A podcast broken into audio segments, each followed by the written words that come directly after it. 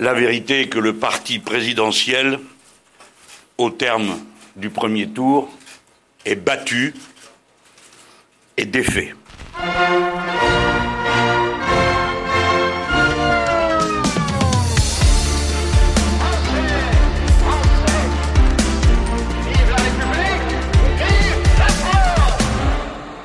Geschlagen und besiegt, so bezeichnet der Führer der Linksallianz in Frankreich Jean-Luc Mélenchon die Partei von Staatspräsident Macron. Mélenchon sieht sich als Wahlsieger der ersten Runde der Parlamentswahlen in Frankreich und träumt vom Posten des Premierministers.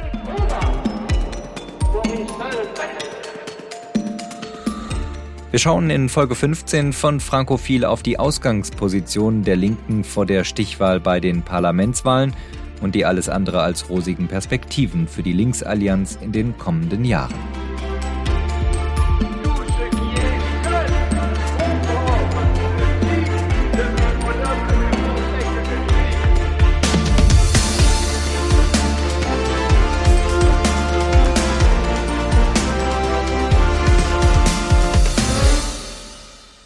Die Linke in Frankreich galt als aussichtslos im Rennen um die Macht. Da setzte Linksnationalist Jean-Luc Mélenchon von der Partei La France Insoumise, also unbeugsames Frankreich, im April das erste Ausrufezeichen. Nur knapp verpasste der wortgewaltige Volkstribun bei den Präsidentenwahlen den Einzug in die Stichwahl und verkündete umgehend sein nächstes Ziel.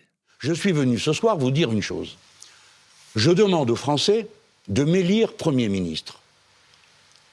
Je leur demande, pour m'élire Premier ministre, d'élire une majorité de députés insoumis. Die Franzosen sollen seiner Bewegung in der Nationalversammlung eine Mehrheit verschaffen, damit Mélenchon als Premierminister die Politik von Präsident Macron korrigieren könne.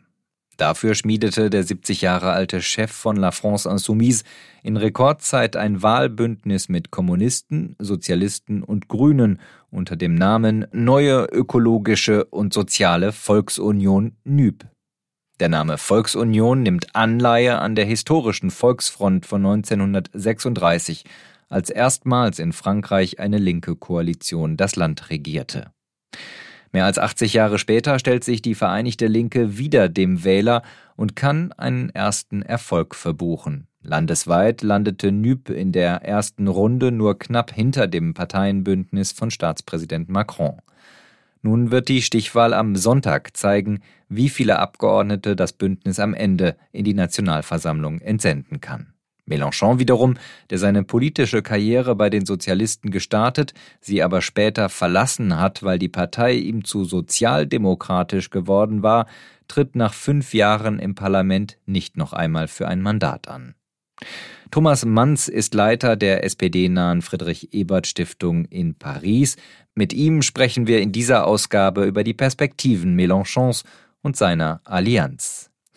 Herr Manz, die Präsidentenpartei von Macron ist geschlagen und erledigt, hat Mélenchon am Wahlabend gesagt. Ist das jetzt vor der zweiten Runde die vorherrschende Stimmung bei der Linken in Frankreich?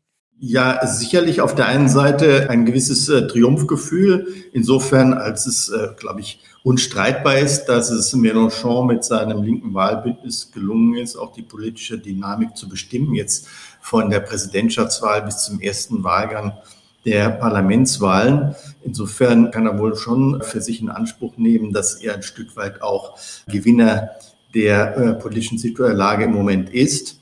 Es ist auch äh, unstreitig, dass das Ergebnis des ersten Wahlgangs der Parlamentswahlen eine Abstrafung der Präsidentenpartei gewesen ist, also seinem Wahlbündnis. Es sind ja mehrere Parteien in diesem Wahlbündnis drin. Aber es ist eindeutig, dass es ein, ein klarer Rückschlag ist nicht nur gegenüber 2017, sondern auch im Vergleich zur Präsidentschaftswahl selbst jetzt vor zwei Monaten. Äh, auch da hat äh, Macron selbst ja besser abgestimmt als sein Waldbündnis jetzt. Und äh, was vor allem auf dem Spiel steht, ist ja eben, ob Macron nochmal die absolute Mehrheit in der Nationalversammlung gewinnen wird. Insofern ist es, glaube ich, schon verständlich, dass die Linke sich ein Stück weit oder das linke Wahlbündnis, äh, weil man, glaube ich, aufpassen muss, das linke Wahlbündnis nicht mit der Linken zu verwechseln. Aber dieses Wahlbündnis kann sich durchaus insofern als äh, Sieger fühlen, weil es eben die politische Dynamik völlig umgekrempelt hat, von der Präsidentschaftswahl bis zur Parlamentswahl. Wir erinnern uns dran, also die Präsidentschaftswahl war geprägt von dem Duell Macron-Le Pen und jetzt ist es eben das Duell des Wahlbündnisses Ensemble gegen das äh, der äh, Nouvelle äh, Union Populaire. Aber wenn man auf die Ergebnisse dieses linken Wahlbündnisses im Einzelnen hinschaut, ist äh, dann doch nicht allzu viel Anlass für äh, zu, zu großes äh, Selbstbewusstsein und äh, Siegesbewusstsein. Denn einerseits, äh, wenn man die Ergebnisse mit 2017 vergleicht, ähm, hat sich da auch nicht viel bewegt. Im Prinzip äh, ist die Linke vor ihrer Vereinigung oder das, was in der Linken in der, in der Nouvelle äh, Union Populaire drin ist, äh, vor ihrer äh, Vereinigung oder nach der Vereinigung ist nicht viel mehr äh, draus geworden als vor ihrer Vereinigung. Also die Prozentzahlen sind jetzt auch nicht überwältigend. Das ist etwas mehr als ein Viertel der Wählerschaft. Und auch wenn man das vergleicht zu den Stimmenzahlen bei der Präsidentschaftswahl, wenn man da die linken Kandidaten zusammenzieht, dann äh, und jetzt das vergleicht mit den Stimmenzahlen bei den Parlamentswahlen, hat sich da auch nicht viel bewegt. Also es ist kein großer Zugewinn und die Linke stagniert bei einem Viertel der Wählerschaft. Äh, das ist dann auch kein allzu großer Anlass für Triumphgefühle. Und das ganz große Ziel, Jean-Luc Mélenchon zum Premierminister zu machen, das ist er eigentlich auch außerhalb jeglicher Reichweite mittlerweile. Äh, ja, jedenfalls äh, lassen die Projektionen das nicht erkennen, aber ich denke auch mal, dass das eher, äh, sag mal, auch ein Instrument war. Ich glaube, äh, wirklich daran geglaubt hat, äh, in diesem linken Wahlbündnis niemand, auch nicht Mélenchon. Es war eben sozusagen der Schlachtruf, mit dem man dann mobilisieren konnte und, äh, und dann auch diese neue Dynamik schaffen konnte. Aber dass wirklich die Erwartung war, dass äh, die Parlamentswahlen das Kräfteverhältnis vollkommen umwandeln könnten und die Linke wirklich auch eine Mehrheit in der Nationalversammlung erringen könnte. Ich glaube, das hatte auch niemand wirklich erwartet. Und das ist jetzt auch nicht das Szenario, was, was wahrscheinlich ist. Aber immerhin, ich wiederhole, also äh, es hat ausgereicht eben um äh, die Aussicht, also dass Macron eine bequeme absolute Mehrheit in der Nationalversammlung erringen könnte, dass das äh, nicht mehr so wahrscheinlich ist, eher unwahrscheinlich. Und äh, das eröffnet natürlich auch wieder ganz andere Perspektiven auf die äh, Debatten, auf die parlamentarischen Debatten nach der Neuzusammensetzung der Nationalversammlung. Macron wird sicherlich für viele seiner Vorhaben Verbündete suchen müssen und äh, die wird er wahrscheinlich dann eher bei den Republikanern suchen und finden, was seiner Politik dann eher wieder einen Drall nach rechts verschaffen wird und damit auch wieder mehr Angriffsflächen für das linke Wahlbündnis, das äh, andererseits aber auch, wenn es zumindest das Ziel erreicht, die stärkste Oppositionskraft zu sein, bestimmte Instrumente haben wird. Zum Beispiel der Vorsitz in der, im Finanzausschuss, äh, der geht äh, in der Regel immer an die stärkste Oppositionskraft. Also da gibt es dann schon auch Instrumente, um die parlamentarischen Debatten etwas anders aussehen zu lassen, als das in den letzten fünf Jahren der Fall war. Bleiben wir bei diesem Thema Parlamentsarbeit. Wie könnte die Parlamentsarbeit dann am Ende aussehen in den kommenden fünf Jahren? Mélenchon hatte ja mal im Fernsehen einen sehr amüsanten Auftritt, in dem er in der letzten Legislaturperiode genüsslich über zehntausende Änderungsanträge für die Rentenreform damals äh, von Macron gesprochen hat. Ist das die Aussicht für die kommenden Jahre? Änderungsanträge, Blockadepolitik oder was wird die Linke machen? Ja, das ist die große Frage. Also es ist natürlich so, dass die neue Fraktion der, der, dieses linken Wahlbündnisses nicht identisch ist mit der Fraktion von Insoumise äh, in der letzten Legislaturperiode. Da war das äh, mehr so dieser Stil von Mélenchon. Und äh, wir dürfen auch nicht vergessen, Mélenchon hat sich ja selbst nicht mehr zur Wahl gestellt. Das heißt, er selbst wird nicht in der Nationalversammlung vertreten sein. Das heißt, die Dynamik bei diesem der vermeintlich stärksten Oppositionskraft in der Nationalversammlung wird eine andere sein, als das bei der LFI-Fraktion bisher der Fall war. Aber wir wissen natürlich nicht genau, wohin äh, die Sache läuft. Äh, zunächst ist mal in der Tat zu erwarten, dass es wenig konstruktive Zusammenarbeit geben wird.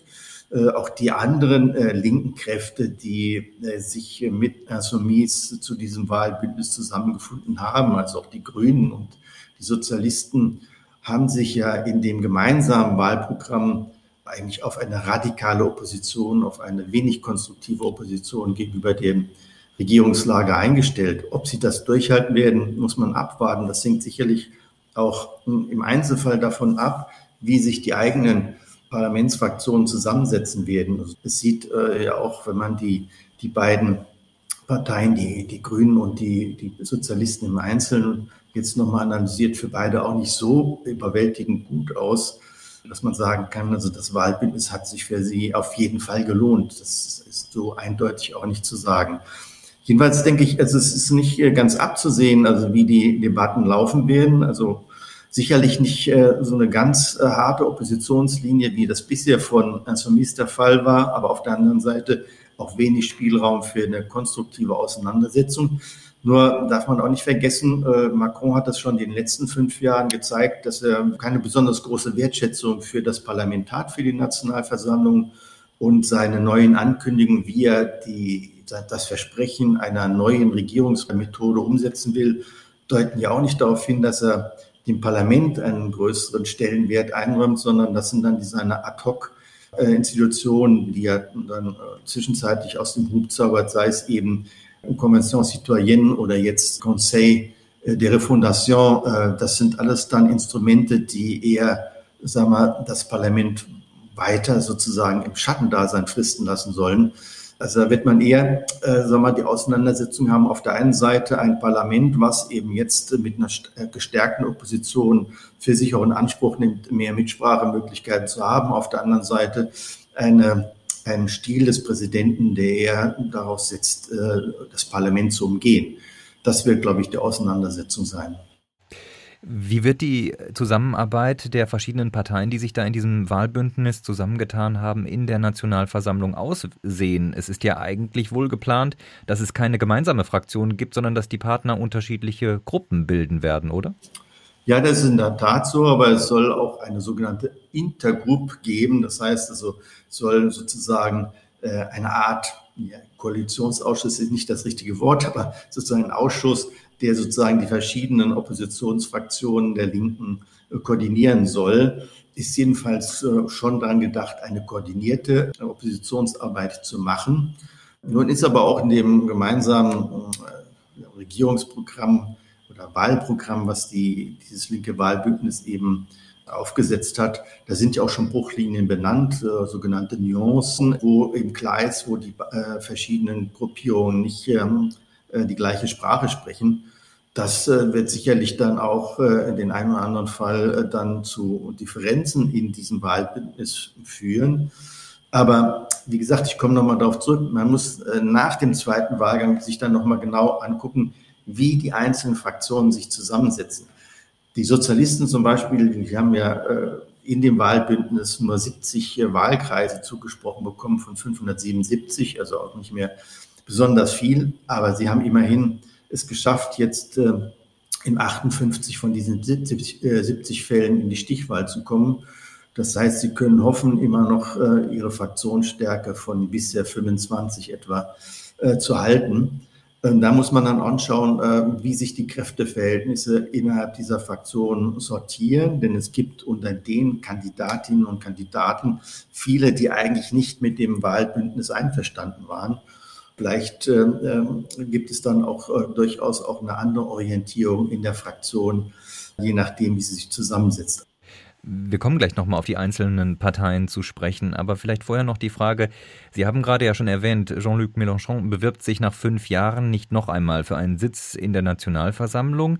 Ihm fehlt also jetzt die parlamentarische Bühne. War das jetzt die große Abschiedsgala von ihm oder werden wir ihn in fünf Jahren bei den nächsten nationalen Wahlen wieder auf den Marktplätzen sehen? Was sagt Ihr Bauchgefühl? Nein, das glaube ich nicht. Also ich denke, also äh, was, da muss man ihm schon auch Stück weit auch Realismus äh, zugestehen. Also ich denke, er weiß, äh, dass diese Präsidentschaftswahlen seine letzte Chance waren Präsident zu werden. Und er hat jetzt nochmal hochgepokert, okay, dann nicht Präsident, aber vielleicht Premierminister, obwohl, wie ich das ja vorhin sagte, ich nicht äh, meine, dass er wirklich daran glaubte.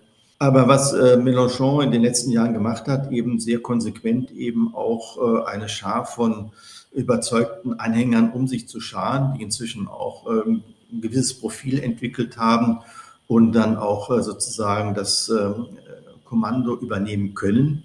Da ist sicherlich bislang noch nicht die Persönlichkeit dabei, die sozusagen auch das Charisma entwickelt, das äh, man Mélenchon ja auch nicht absprechen kann. Aber es sind sicherlich einige da, die sozusagen auch seine politische Linie fortsetzen können. Hat ja selbst seinen eigenen Wahlkreis dann auch an Manuel Bompard äh, sozusagen weitergegeben. Das ist sicherlich eine der Persönlichkeiten, von denen man erwarten kann, dass sie in Zukunft stärker das Gesicht von Insoumis prägen werden. Sie haben das schon ein paar Mal durchschimmern lassen. Es gab und gibt ja durchaus Kritik in den einzelnen Parteien an diesem neuen Wahlbündnis NÜB, vor allem bei ehemals sehr prominenten Sozialisten. Der frühere Premierminister Cazeneuve zum Beispiel, der hat sein Parteibuch zurückgegeben. Welchen Eindruck haben Sie jetzt in der Breite der Partie Socialiste in den letzten Wochen gewonnen? Hat sich das Zusammengehen mit Mélenchon gelohnt, der ja für viele Sozialisten nach seinem Abschied aus dieser Partei ja lange Jahre einfach ein rotes Tuch war? Äh, ja, ob sich das Wahlbündnis gelohnt hat, äh, das ist sicherlich eine sehr komplizierte Frage, die man so ohne weiteres nicht beantworten kann. Hängt letztlich auch noch ein Stück weit davon ab, was äh, am nächsten Sonntag dann als Ergebnis rauskommt. Die äh, Sozialisten haben, äh, sind nur in 70 Wahlkreisen von 577 angetreten. Meines Erachtens haben sie damit den Anspruch aufgegeben, eine Partei mit landesweiter Bedeutung zu sein. Das mögen die Befürworter der, dieses Wahlbündes vielleicht anders sehen, aber es ist schon so, also eine Partei, die äh, ja noch nicht vor allzu langer Zeit auch die, die Mehrheit im, äh, in der Nationalversammlung gestellt hat, da nur noch in 70 von 75 Wahlkreisen vertreten zu sein, ist ein bisschen wenig. Und ähm, man muss auch schauen, also wie viel von den 70 letztendlich gewählt werden. Also sie haben zumindest den ersten Wahlgang ganz gut überstanden, aber ich gehe nicht davon aus, dass die neue Fraktion der PS wesentlich über das hinausgehen wird, was sie bisher hatte. Das heißt, ein Zuwachs äh, hat dann die Strategie zumindest nicht ergeben. Sie hat aber ergeben, also dass die PS äh, in bestimmten Teilen des Landes nicht mehr präsent ist. Äh, Paris ist das schlagende Beispiel. Paris war lange Zeit eine Hochburg der Sozialisten. Man hat, äh, haben sie in dem Wahlbündnis äh, auch nur zwei Wahlkreise in Paris zugesprochen bekommen. Da ist eigentlich nur einen. Es gab aber noch eine dissidente Kandidatur in einem zweiten Wahlkreis. Naja, gut, also sie werden, äh, wenn sie Glück haben, noch in einem Wahlkreis in Paris vertreten sein, aber auch das ist nicht wahrscheinlich. Das heißt, eigentlich in ihrer eigentlichen Hochburg, die ja auch noch von ihnen regiert wird, ist immer noch eine Sozialistin Bürgermeisterin in Paris, ist die PS nicht mehr vertreten. Ob dann man sagen kann, dass die Strategie sehr erfolgreich war, ich weiß es nicht. Äh, ich bin auch nicht derjenige, der das entscheiden muss. Aber es gibt da schon also ein paar, paar Probleme. Dann ist es auch so, dass es äh, konkurrierende Kandidaturen gab. Also es gab etliche Kandidaturen der PS außerhalb des Wahlbündnisses. Die haben letztlich allerdings auch nicht besonders gut abgeschnitten, muss man sagen. Also die Dynamik war eindeutig geprägt von dem Wunsch, dem großen Wunsch auf der Linken, endlich vereinigt zu sein. Das hat ein bisschen auch die Differenzen äh, unter den, Programmat in den programmatischen Fragen in den Hintergrund gestellt. Also auch die, äh, die Opposition innerhalb der PS äh, hat noch nicht, nicht besonders gut bei diesen Wahlen abgeschnitten. Also man kann nicht sagen, dass das Ergebnis jetzt äh, dafür spricht, dass ihre Strategie richtig war. Auf der anderen Seite ist es so, dass äh, das Ergebnis auch nicht ganz so schlecht war für diese Dissidenten. Äh, sie werden eventuell ähm, bis zu 15 äh, Mandate dann auch haben in der Nationalversammlung mit anderen, unter dem Label Gauche divers kandidiert haben. Man könnte dann schon vermuten, also dass die Sozialisten, wenn sie denn getrennt angetreten wären, nicht in dem linken Wahlbündnis unter Umständen auch ja, äh, etwa 30, 25 bis 30 Mandate hätten erringen können. Aber das ist alles Spekulation. Nur das wäre dann kein schlechteres Ergebnis gewesen als das, was man jetzt hat, also innerhalb des linken Wahlbündnisses. Aber es hätte zumindest auch vermieden, äh, diese tiefe Spaltung, die es in der Partei gibt. Sie haben das erwähnt, es gibt natürlich gerade bei den prominenteren äh, Persönlichkeiten der Sozialisten, äh, Cazeneuve, aber auch Hollande, äh, das sind äh, die, die, die Persönlichkeiten, die sich dann auch sehr klar gegen das Wahlbündnis äh, geäußert haben. Die sind äh, durchaus auch in der eigenen Partei verhasst, muss man fast schon sagen. Also das, äh, die Missachtung und die Verachtung auch, die, die diesen Persönlichkeiten entgegensteckt, ist manchmal schon etwas überraschend und äh, erschreckend. Ich finde es auch sehr erschreckend, also wie die Partei sich doch ähm, äh, sehr nonchalant von äh, der, dem, dem Erbe äh, ihrer Regierungszeit die ja auch noch nicht so weit, so lange, äh, so lange zurückliegt, verabschiedet hat und sozusagen also das äh, Ergebnis dieser äh, Regierungszeit von Hollande als allein verantwortlich macht für den Niedergang der Partei. Das scheint mir doch eine sehr oberflächliche Begründung zu sein und auch der Umgang, der interne Umgang mit den Dissidenten ist auch nicht gerade geprägt von Souveränität. Es gab eine Klage von einigen Parteimitgliedern, ob denn die Entscheidung der PS, sich dem Wahlbündnis anzuschließen, korrekt zustande gekommen ist. Es ist eine Entscheidung des äh, Parteirates, in dem sich äh, 62 Prozent dafür entschieden haben. Äh, nach äh, Ansicht dieser Mitglieder, die Klage erhoben haben, hätte es eigentlich einen Parteikonvent geben müssen. Nun, in erster Instanz hat, haben die Kläger Recht bekommen, in zweiter dann nicht mehr, aber die Reaktionen auf diese Kläger äh, von offizieller Seite, also von der Parteiführung, waren doch also sehr wenig äh, von demokratischer Überzeugung und Toleranz geprägt. Also das Bild, was die PS im Moment abgibt, ist ähm, eher verheerend und ich glaube nicht, also dass äh, das Wahlergebnis ähm, nun die Dinge beruhigen wird. Es muss äh, dann im Herbst einen Parteitag geben, äh, statutenkonform. Und da wird es sicherlich dann auch äh, noch heiß hergehen. Aber äh, insgesamt meine ich schon, also dass es einen generationellen Wechsel in der PS gibt, der durchaus mit Überzeugung eine etwas äh, radikalere Linie vertritt, als das bisher der Fall war. Und deshalb gehe ich auch davon aus, dass äh, sich im Herbst also die Mehrheitsverhältnisse innerhalb der PS nicht grundlegend verändern werden das könnte aber dazu führen, dass ein Teil der sich immer noch gemäßigt Verstehenden ähm, der PS den Rücken kehren wird. Äh, Stichwort Erbe der äh, gemeinsamen Regierungszeit. Wie erklären Sie sich, dass Sozialisten und Grüne, ähm, die ja durchaus auch sehr proeuropäische Strömungen äh, in sich tragen, das EU-feindliche Programm von den deutschfeindlichen Äußerungen Mélenchons mal ganz zu schweigen, mittragen können jetzt bei dieser Wahl. François Hollande, der ehemalige Präsident und Sozialist, der sprach ja von einem ja, Verrat an der europäischen und sozialdemokratischen Geschichte. Ja, man darf nicht vergessen, dass beide, sowohl PS als auch äh, die Grünen, aus einer Position der extremen Schwäche heraus äh, mit Insoumis verhandelt haben. Bei den Präsidentschaftswahlen sind beide, äh, die Kandidaten beider Parteien unter der 5-Prozent-Hürde geblieben, die eigentlich die äh, Erstattung der Wahlkampfkosten garantiert. Das heißt, sie haben auch finanzielle Zwänge. Zum anderen die große Angst, also dass sie, wenn sie getrennt kandidieren, dann keine Fraktion äh, in der Nationalversammlung haben. Das ist vor allem bei den Sozialisten, was dann nochmal äh, auch das Abschneiden von finanziellen Töpfen bedeutet hätte.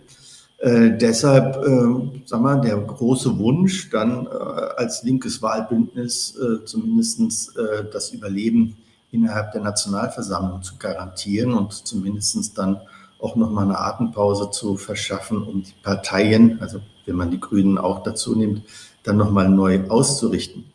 Aber Sie haben schon recht. Also das ist schon ein sehr weitgehendes äh, Zugeständnis, programmatisches Zugeständnis von den beiden Parteien, die sich ja europafreundlich verstehen, äh, auf äh, die alles andere als europafreundlichen Positionen von Insoumis. Gut, man kann, wie gesagt, das die, die gefundene Kompromissformel je nachdem unterschiedlich interpretieren, aber es heißt eben mehr oder weniger klar, also dass wenn das die Umsetzung ihres Programmes äh, in Widerstreit zu geltenden EU-Regeln kommt, dass äh, dann durchaus man bereit sein muss, ähm, diese auch zu missachten. Das drückt aus meiner Sicht eben die Radikalität aus, die äh, Mélenchon, la France Insoumise äh, charakterisiert. Also es ist äh, sicherlich unzweifelhaft, das wird ja auch selbst von Macron zugestanden, dass es einer Debatte über verschiedene EU-Regeln, über die Verträge und über einzelne Regeln, vor allem den Stabilitäts- und Wachstumspakts bedarf. Das ist ein offenes Geheimnis. Also äh, dass darüber verhandelt werden muss. Aber es ist eben das eine, ob man sozusagen äh, Regeln über Verhandlungen schaffen und verändern will oder ob man Regeln, mit denen man nicht konform ist, dadurch verändern will, dass man sie missachtet und sozusagen dann die anderen unter Zugzwang stellt. Und das ist äh, ja eingestandenermaßen auch die Strategie von Mélenchon. Also gesagt, also wenn Frankreich die Regeln missachtet, dann steht die EU unter Zugzwang. Wir sind äh, die Parallele zu nehmen, also weil während die Banken in der Finanzkrise teilweise zu groß waren, um äh, zu äh, kollabieren, dann äh, ist Frankreich eben auch zu groß dafür und die EU kann sich das nicht leisten. Sie muss dann auf Frankreich zugehen. Das ist mehr eine Erpressungsstrategie und keine äh, Strategie, indem man in demokratischen Verfahren dann auch Mehrheiten sucht. Das ist eben so der Punkt, wo ich meine, dass äh, sowohl die Sozialisten als auch die Grünen äh, allzu weit auf äh, sich eingelassen haben, auf die Radikalität von äh, Mélenchon und Insoumise. Äh, sie verteidigen das damit, dass sie sagen, also, dass wir heute angesichts der Klimakrise und auch sozialen Herausforderungen vor einer Situation stehen, in denen eine Politik der kleinen Schritte und des Dialoges eben nicht mehr ausreiche. Das äh, ist auch äh, mehr oder weniger klar ausgesprochen worden von äh, dem Parteisprecher der Sozialisten, Pierre Jouvin, der gesagt hat, also wir sind in der Hollande-Zeit so äh, sozialdemokratisch geworden, dass wir schon jetzt langweilig geworden sind. Also wir können also die sozialdemokratische Mythologie, also des Dialogs und der kleinen Schritte nicht mehr machen. Wir müssen in der Hinsicht radikaler werden. Da haben sie dann durchaus auch einen programmatischen Richtungswechsel vollzogen und man muss abwarten, wie nachhaltig der ist. Aber ähm, die Kritik auf europäischer Ebene von den anderen europäischen äh, sozialdemokratischen Parteien ist im Moment noch sehr verhalten, aber äh, Sorge gibt es da schon. Also ich denke, dass viele auch, ähm, glaube ich, erleichtert sind, wenn es äh, dabei bleibt, dass äh, dieses linke Wahlbündnis hier in Frankreich nur stärkste Oppositionskraft bleibt und nicht äh, tatsächlich den Sprung schafft, eben dann einen Premierminister Mélenchon wählen zu können. Sie haben das äh, gesagt, die Lage auf nationaler Ebene für die Sozialisten, die ist ja schon seit 2017, seit dem ersten Wahltriumph von Macron, nicht besonders rosig. Ähm, wenn man sich die Zahl der Abgeordneten in der Nationalversammlung anschaut. Aber in den Regionen und Kommunen, da hat es äh, ja zuletzt ja auch noch geklappt bei den Wahlen. Da hat man äh, gewisse Bastionen verteidigen können. Glauben Sie, dass das jetzt mit diesem Bündnis eventuell in Gefahr geraten wird in den kommenden Jahren? Ja, das kann ich mir schon vorstellen, dass das in Gefahr geraten wird. Also man muss immer noch einen Unterschied machen, also den Wahlen auf regionaler und lokaler Ebene. Da ist die Wahlbeteiligung ja auch sehr niedrig gewesen, gerade bei den Regionalwahlen äh, im letzten Jahr. Und da sind dann auch meistens die Kandidaten gewählt worden bei den Regionalwahlen, die schon im Amt waren. Ob das dann sich so weiter äh, fortsetzen wird, dass sie auch äh, weiterhin lokal und regional verankert sind, muss man abwarten. Es gibt gerade bei den PS-Bürgermeisterinnen und Bürgermeistern, äh, die ja auch eine, neue Generation von äh, Politikerinnen und Politikern sind, ähm, zwar einerseits äh, eine Zustimmung in der Mehrheit zu dem Wahlbündnis, aber mehr aus der Not geboren, also keine Überzeugung. Und ich kann mir schon vorstellen, dass es da auch Absetzbewegungen geben wird und eventuell dann auch Teile in, in regionale Parteien auseinanderbricht oder wie auch immer. Jedenfalls kann ich mir nicht vorstellen, dass, die jetzt auf nationaler Ebene doch äh, in, in, jeglicher Form äh, in, in, ihrer Bedeutung geschrumpfte PS sozusagen dann äh, noch den, der Stützpfeiler sein kann für die äh, in der Fläche doch noch gute Verankerung äh, der Partei. Gerade aus den Regionen gab es ja eben auch sehr viel Widerspruch gegen, gegen dieses äh, Wahlbildnis mit Insoumise und äh, das äh, wird sicherlich, dieser Widerspruch wird jetzt sicherlich nach der Wahl nicht unbedingt verhallen, sondern das wird ähm, die eine oder andere Konsequenz sicherlich haben. Auf jeden Fall sehe ich da im Moment nicht, also dass die PS einer ruhigen Zukunft entgegensieht. Zum Abschluss die Frage, wenn wir mal aus deutscher Perspektive das betrachten, ein deutscher Sozialdemokrat, eine deutsche Sozialdemokratin proeuropäisch ausgerichtet, Gäbe es für die dann in Zukunft noch eine linke Heimat in Frankreich? Wen könnte die dann wählen, wenn sich die politische Landschaft jetzt so entwickelt, wie Sie, sich da, wie Sie das gerade beschrieben haben? Das ist schwierig zu sagen. Also letztlich äh, ist ja nicht nur ein Thema ausschlaggebend dafür, ob man eine Partei wählt oder nicht. Aber inzwischen ist es halt schon so, also, also man, die Sozialisten äh, haben sich ja auch nicht von ihrer grundsätzlich europafreundlichen Position verabschiedet. Also äh, das ist, das wäre ja auch eine völlig falsche Interpretation. Auch die, die, äh, dieser Teil der Sozialisten, der für das Wahlbündnis mit Mélenchon gestimmt hat, ist im Prinzip pro-europäisch. Und ich hoffe schon, also dass das auch dann in den politischen Auseinandersetzungen, die es in den nächsten Jahren geben wird, äh, auf parlamentarischer Ebene sichtbar wird.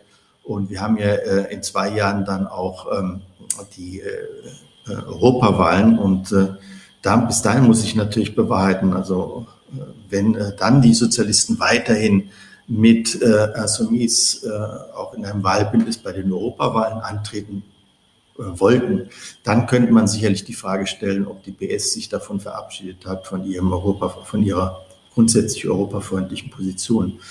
Aber sie hat das ja auch versucht, äh, sozusagen in diesen Nuancen, in, in den gemeinsamen Wahlprogramm immer wieder deutlich zu machen, dass sie eigentlich von einer europafreundlichen Position ausgeht. Ich denke, dass diese Formulierungen, die gefunden worden sind, einfach nur die Schwäche der Partei widerspiegelt und nicht unbedingt ihre programmatischen Kernpositionen. Aber die andere, was, was in der Frage steckt, natürlich ist es für Sozialdemokraten dann auch eine Frage, was sind eigentlich dann die politischen Kräfte, auf die wir uns hier in Frankreich beziehen können. Ich denke, es ist immer noch zum großen Teil auch äh, die sozialistische Partei. Äh, ich denke, es wäre ganz gut, wenn auch die anderen sozialdemokratischen Kräfte in Europa den Dialog mit den Sozialisten hier weiterführen würden und dies auch als kritischen Dialog, gerade in Bezug auf diese äh, programmatischen Zugeständnisse an Insoumise. Aber wenn man dann sonst äh, sich umschaut, also äh, wir erleben ja jetzt auch äh, im Regierungslager, wo es ja angeblich auch sozialdemokratische Strömungen gibt, äh, äh dass da äh, sagen wir, erhebliche Fliehkräfte sind. Die Reaktion jetzt auch des Regierungslagers auf die Konstellation im zweiten Wahlgang, wo sich die, das Wahlbündnis von Macron wirklich scheut, dafür eine klare Aussage zu treffen, ob sie denn nun zu der sonst von Ihnen immer reklamierten republikanischen Front gegen die Rechtsextremen bekennen. Das ist offen. Äh, es gibt viele innerhalb der, des äh, Lagers von Macron, die sich nicht dazu bekennen. Und das zeigt doch also sehr deutlich, wie stark auch dieses äh, Lager von Macron in den letzten Jahren nach rechts gerückt ist. Die sozialdemokratischen Kräfte innerhalb dieses Regierungsbündnisses oder dieser, dieses Wahlbündnis von Macron sind in der Minderheit und sind äh, auch ziemlich, äh, glaube ich, in der Defensive. Äh, es gibt ja da diese Gruppierung äh, Territoire de Progrès, die von dem ehemaligen Außenminister äh, Yves Le Drian gegründet worden ist und die aus deren Kreis auch die jetzige Premierministerin Elisabeth Born kommt. Aber äh, die haben doch wenig äh, sagen wir, Einfluss auf den Diskurs äh, von Macrons äh, politischem Lager und führende Kräfte auch, die man den, den Linken äh, innerhalb des Macron-Lagers äh, zurechnet, sind auch in einer prekären Situation. Das trifft etwa zu für den Europaminister Clément Bon, der in seinem Wahlkreis nur in zweiter Position ist nach dem ersten Wahlgang und äh, wo es sehr unwahrscheinlich ist, dass er die Stichwahl überstehen wird. Und damit äh, wird das auch bedeuten, dass er sein, äh, sein Ministeramt verlieren wird. Also die, die vermeintlich sozialdemokratischen Kräfte innerhalb des Regierungslagers sind äh, geschwächt und in der Defensive und kaum in der Lage, sich auch als sozialdemokratische Kraft äh, zu artikulieren. Also das wäre sicherlich auch, glaube ich, keine wirklich erfolgversprechende Option für eine Kooperation ähm, der europäischen Sozialdemokratie mit diesen Kräften. Ja, dann kann man noch äh, sich äh, auf äh, das kleine Lager der Dissidenten in der PS beziehen. Aber ob das äh, dieser Form überlebensfähig ist, das muss man abwarten. Also, um das zusammenzufassen, also äh, im Moment ist es schwer, wirklich äh, eine starke äh, sozialdemokratische Kraft in Frankreich zu erkennen. Und das war Folge 15 von Frankophil, dem Frankreich-Podcast. Heute mit Thomas Manz von der Friedrich-Ebert-Stiftung in Paris. Auch diese Ausgabe wurde gefördert und unterstützt vom Gustav Stresemann-Institut in Bonn und dem Deutsch-Französischen Bürgerfonds. Landry Charrier vom CIRIS hat wieder die wissenschaftliche Begleitung übernommen. Am Mikrofon bedankt sich Andreas Noll.